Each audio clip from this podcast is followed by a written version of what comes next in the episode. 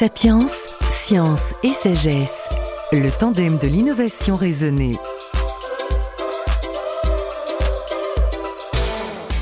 Alexei Grimbaum est philosophe et physicien spécialiste de l'information quantique, chercheur au LARCIM, le laboratoire des recherches sur les sciences de la matière du CEA. Il est également membre de la commission d'éthique pour la recherche en numérique, le CERNA, et son dernier ouvrage, publié aux éditions Decret de Brouwer, est Les robots et le mal. L'occasion pour Sapiens de s'intéresser à ce qu'il proposait aux utopiales, la cryptographie quantique, mais aussi à l'éthique, dont les problèmes sont nombreux, à la relation homme-machine qui évolue et confronte l'homme à de nouveaux enjeux, et enfin à la société dans son ensemble, à cette nouvelle forme d'organisation et ou de confrontation entre les ingénieurs, les experts, les sachants d'une part, et les utilisateurs d'autre part. Mais d'abord, Alexei Grimbaud, qu'est-ce que la cryptographie quantique?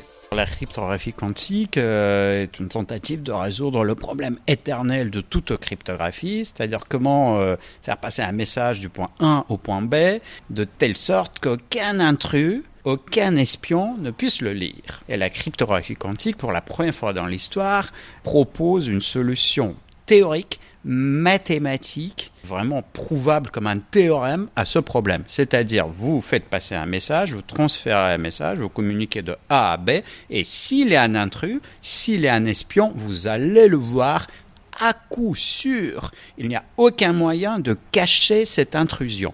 Et c'est l'avantage de la cryptographie quantique. Mais du coup, avoir recours à cela, est-ce que ça veut dire que la forme classique du, du chiffrement ou la cryptographie sont dépassées?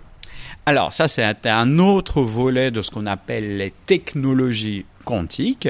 Effectivement, si on transmet euh, un message avec la cryptographie quantique, c'est sûr, hein, là, il n'y a, pas de moyen de le casser.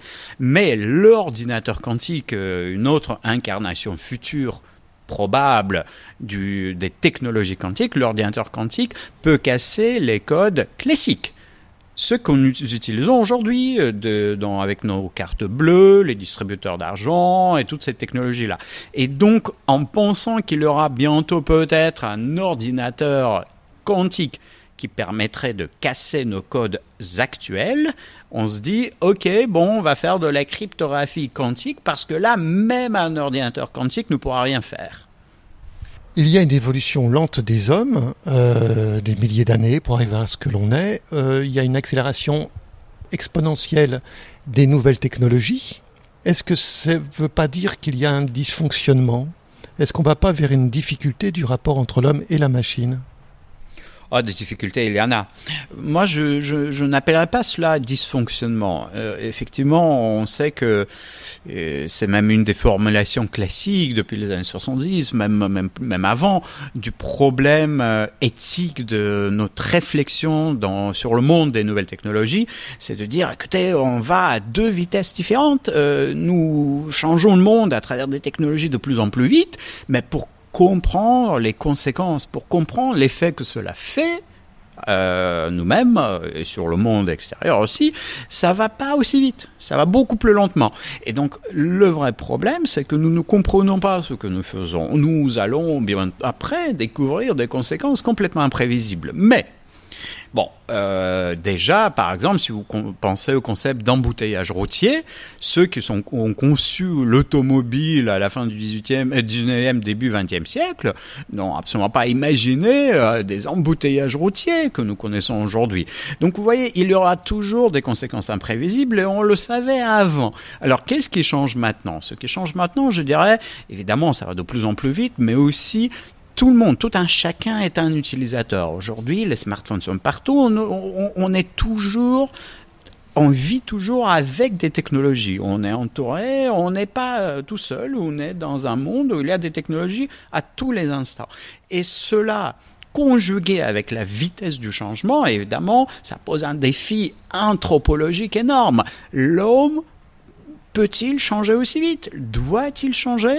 Euh, C'est vraiment un défi anthropologique pas seulement euh, une histoire euh, de législation, régulation, contrainte, mais beaucoup plus que cela.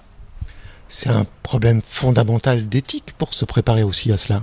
Euh, c'est un problème fondamental d'éthique qui, il faut bien le voir, n'a pas de solution ici et maintenant. C'est-à-dire les normes, les valeurs évolue dans le temps. Ce que nous appelons liberté, euh, aujourd'hui, euh, nous utilisons le même mot qu'il y a 250 ans, euh, ou qu'il y a par exemple une génération, c'est le même mot, mais le sens n'est plus le même. Aujourd'hui, nous nous posons la question, alors la reconnaissance faciale, est-ce qu'elle contraint ou pas notre liberté Vous voyez, c'est toujours la même valeur, la liberté, mais le sens euh, des, questions que nous posons est totalement différent par rapport au XXe siècle.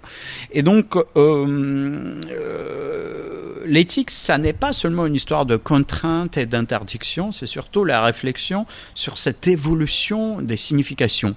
Comment est-ce que notre condition, la condition de l'homme dans le monde, comment est-ce qu'elle évolue?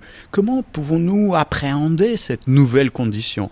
Et c'est pour ça que je suis très opposé aux dichotomies, aux oppositions binaires. C'est bien, c'est pas bien. Ça, on peut le faire, ça, on peut pas le faire. Non. Il faut d'abord essayer de réfléchir sur le sens des changements qui nous arrivent. D'accord? Avant de juger. Mais est-ce qu'on a le temps? Euh, Il faut le prendre. Alors là, justement, à travers la conception, et c'est ce qu'on appelle l'éthique by design, c'est-à-dire il faut que les concepteurs des objets technologiques prennent ce temps-là. L'utilisateur n'a pratiquement jamais le temps parce que c'est déjà fait. La technique, elle est déjà là. Hein. L'utilisateur, il n'y ne, il, peut rien. Mais le concepteur, lui, il doit prendre ce temps. Alors voilà, justement, l'éthique des nouvelles technologies euh, contient ce volet destiné non pas au grand public, non pas aux législateurs, mais aux ingénieurs. Et c'est celui-là qui m'intéresse davantage, même comment faire en sorte que l'ingénieur, le concepteur de ces technologies, pendant la conception, pendant le développement du projet, se pose de bonnes questions. Vous en avez parlé pour l'éthique, il y a une responsabilité qui va être de plus en plus fondamentale des chercheurs, de ceux qui ouvrent certaines portes nouvelles pour explorer, mais en même temps qu'ils explorent, effectivement, il va falloir qu'ils se posent les vraies questions. Il faut bien voir que la politique a changé dans notre monde. La politique, ça n'est plus entre la gauche et la droite. La politique, c'est entre les experts et les utilisateurs la nouvelle division du monde, la ligne de division qui est fondamentale, ça n'est pas tellement entre les pauvres et les riches ou euh, ceux qui votent à gauche ou à droite, c'est entre les utilisateurs qui n'ont pas de connaissances techniques et les experts derrière qui, eux, savent comment ça marche. Donc, comment penser le vivre ensemble, euh, enfin politique au sens grec du mot, dans ce monde-là, ça n'est pas facile parce qu'il s'agit des relations de pouvoir. Les ingénieurs, ces experts, si vous voulez, ont un pouvoir. Ce n'est pas un pouvoir par la force, mais, c'est un pouvoir par la connaissance, parce qu'ils possèdent cette connaissance-là. Et du coup, ils peuvent faire des choses que les autres, les utilisateurs ne peuvent pas faire. Donc, comment penser euh, l'existence pacifique entre les experts, les sachants, comme on dit parfois, et les utilisateurs C'est une question difficile. Je n'ai pas de recette simple. Je pense que personne n'a de réponse simple à cette question. Mais il faut bien voir que les institutions du monde euh, dans lequel nous sommes aujourd'hui ne sont absolument pas adaptées pour euh, réfléchir, voire essayer de résoudre cette tension à travers la nouvelle ligne de division entre les experts et les utilisateurs. Regardez combien d'ingénieurs nous avons en France, euh, dans, au Parlement, à l'Assemblée nationale ou dans les cercles du pouvoir, combien y a-t-il d'ingénieurs? Donc on n'est pas du tout au niveau euh, même de la Chine, même euh, par exemple de certains pays comme l'Autriche ou même l'Allemagne, je dirais, où les institutions politiques intègrent beaucoup plus d'ingénieurs, des scientifiques je pense que c'est un vrai défi pour les ingénieurs ici en France aujourd'hui que de réaliser enfin, de comprendre enfin que le pouvoir leur appartient. Merci. Sapiens, science et sagesse, le tandem de l'innovation raisonnée.